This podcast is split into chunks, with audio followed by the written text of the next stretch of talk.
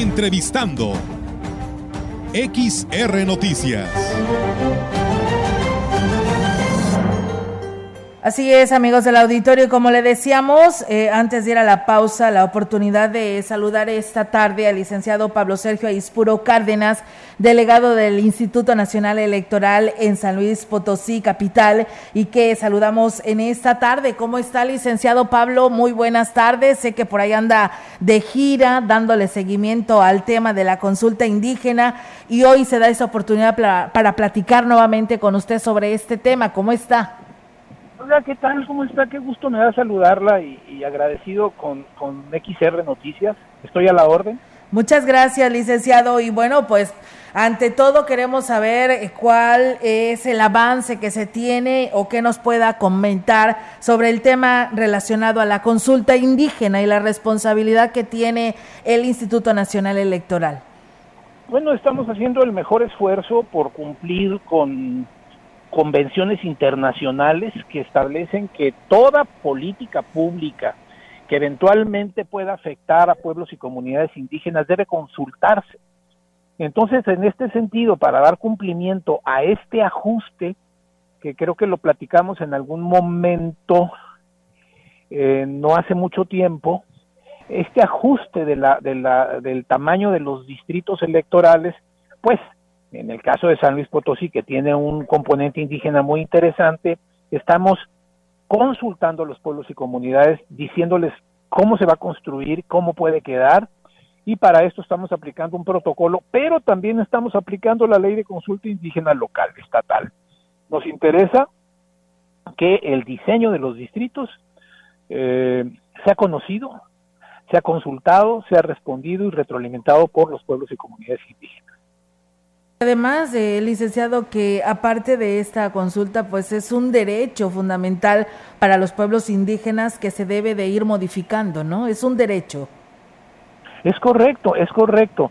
Mire, eh, la población mexicana se está moviendo, está creciendo y el, el, el, eh, el INEGI nos dice cada 10 años hace, hace su propia, el propio censo y nos dice que se movió la población y por lo tanto los distritos ya tienen un peso demográfico diferente a cuando se erigieron. Y se trata de que estén muy equilibrados porque es representación política. Cada diputado debe representar más o menos al mismo número de gente. Pero como se va moviendo hay que, hay que moverlos también. En el estado de San Luis seguirá habiendo siete distritos electorales federales y 15 distritos electorales de orden local. Ahora, con los nuevos números, bueno, pues los distritos federales tendrán un peso más o menos de eh, 420 mil ciudadanos, cuando hace 10 años debería de tener 370 mil. Y luego los distritos locales tendrán un peso de 188 mil.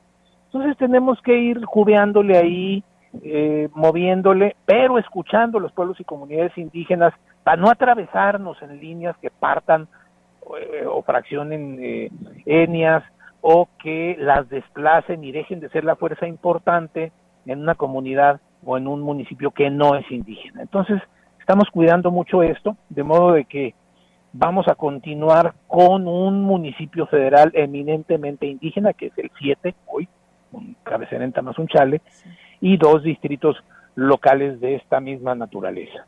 ¿Ha habido respuesta, eh, licenciado, sobre esto? Bueno, sí, se están haciendo trabajos muy intensos, tanto en el cuarto distrito, que está aquí, aquí con ustedes en Valles, como en el distrito 7, eh, que está en Tamazunchale, y el 3 también, que tiene Santa Catarina y, otros, Tamazopo y este, Rayón, etcétera. Entonces estamos trabajando básicamente con tres y estamos trabajando con las eh, autoridades eh, representativas de los pueblos y comunidades indígenas, con sus autoridades eh, con sus pobladores y bueno, pues nosotros esperamos que nos salga muy bien.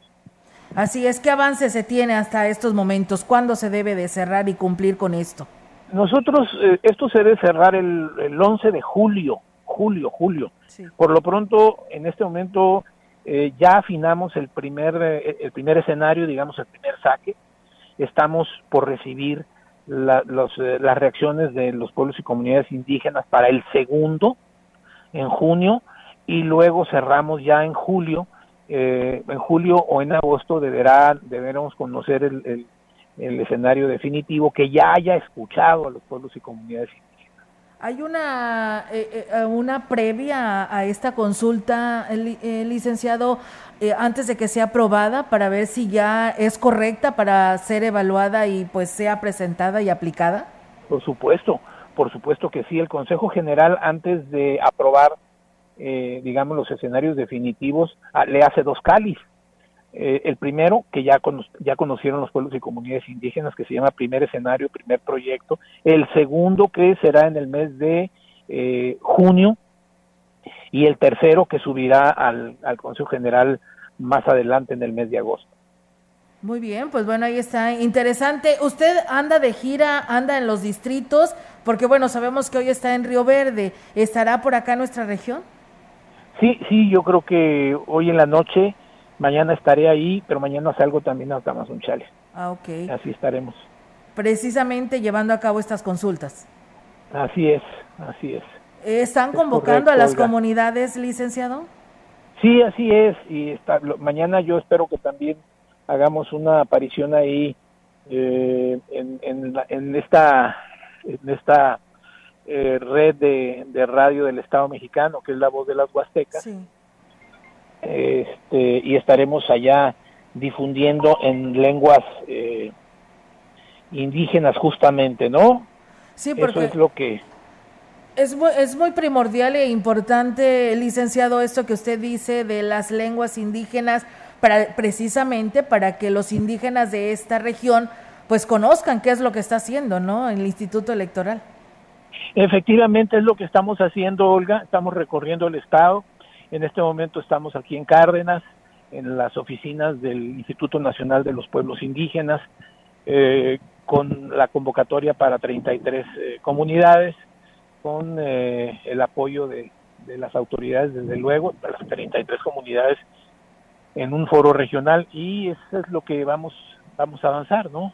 De aquí nos desplazamos hacia Valles, de Valles salimos hacia, hacia Tamazunchale, pero pues en Valles también vamos a visitar algunas, algunas poblaciones y comunidades, Olga. Muy bien, eh, licenciado, pues nosotros siempre contentos y agradecidos de, de, saber qué está haciendo el Instituto Nacional Electoral, que pues bueno, para nuestros estados vecinos, pues ya el domingo también eh, tendrán mucha chamba, ¿no? Porque vienen las elecciones de seis estados. Ah, sí, efectivamente, este domingo 5 tenemos elecciones en seis estados para gobernador, ¿no? Y para, y para sus respectivos eh, congresos y alcaldías. Entonces, eh, pues vamos a estar atentos, esperamos nosotros que todo fluya en normalidad para que la gente pueda salir con toda tranquilidad a expresar su voto, ¿no? Claro que sí. Pues, eh, licenciado, siempre un gusto tenerlo en los micrófonos de estas casas emisoras y hoy, pues bueno, el conocer a detalle los avances que se tienen sobre esta consulta indígena. Muchísimas gracias. Muchísimas gracias a usted y a XR, por favor, eh, como siempre a la orden. Muy bien, muchísimas gracias, licenciado, y estamos al pendiente. Muy buenas tardes.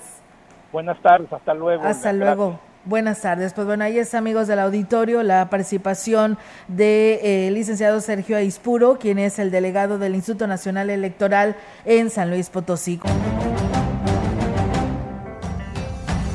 El contacto directo 481-382-0300. Mensajes de texto y WhatsApp al 481-113-9890 y 481-39-1706.